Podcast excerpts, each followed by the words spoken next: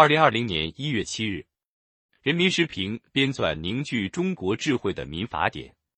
徐卷。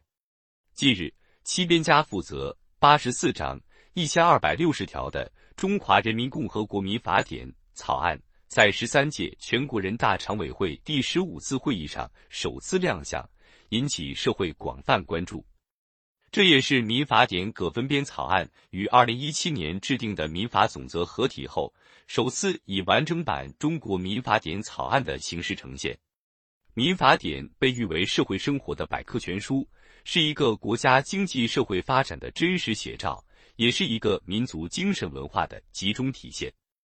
编纂中国人自己的民法典，是新中国成立以来几代法学家的梦想。如今。十三届全国人大常委会第十五次会议决定，将民法典草案提请二零二零年召开的十三届全国人大三次会议审议。实现这个梦想已进入最后冲刺阶段。新中国成立后，我国民事立法以婚姻法为开篇，开启了全新的进程。改革开放后，以民法通则、合同法、物权法、侵权责任法等的制定为标志。我国民事立法速度加快，种类完善，科学有效。在法治实践中，我们积累了宝贵的法治经验。编纂民法典，应当继承和发扬优良传统。比如，民法总则是在民法通则的基础上修改而成，如今又与民法典葛分编合体，并做适当调整。继承编保留了父母作为第一顺位的法定继承人。同时，对近年来新出现的打印遗嘱的效力作出界定。可以说，民法典草案处处彰显着在继承中发展，在守正中创新。法律是时代精神的体现，必然反映着最为鲜明的时代特征。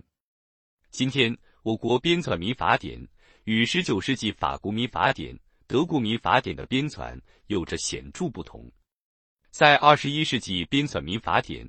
必须回应这个世纪人类面临的共同问题，比如协调经济发展与环境保护的关系，解决互联网和人工智能发展给隐私保护带来的冲击，用法治手段应对高风险社会带来的侵权威胁等等。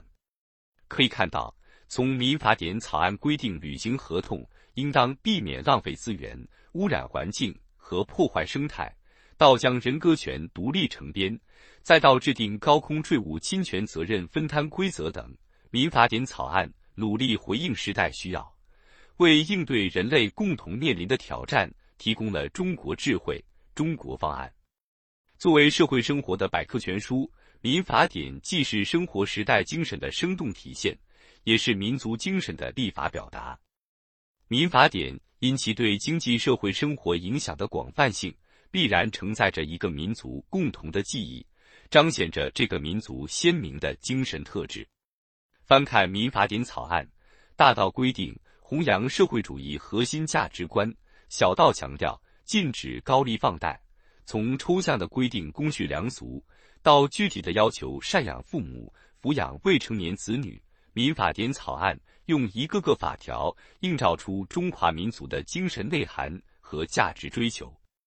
编纂民法典一项重要任务，就是将民事权利法定化、具体化。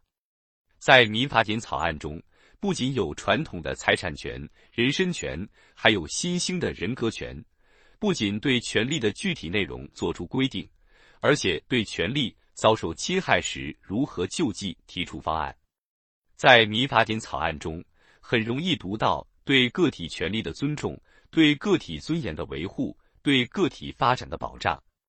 目前，民法典草案正向全社会公开征求意见。全社会关心关注民法典编纂，积极为编纂民法典建言献策，我们就一定能如期完成党的十八届四中全会提出的民法典编纂任务，形成一部立足中国、放眼世界、体现时代特点、凝聚民族精神的法典。本音频由喜马拉雅读书的小法师整理制作，感谢您的收听。更多深论、时政评论、理论学习音频，请订阅关注。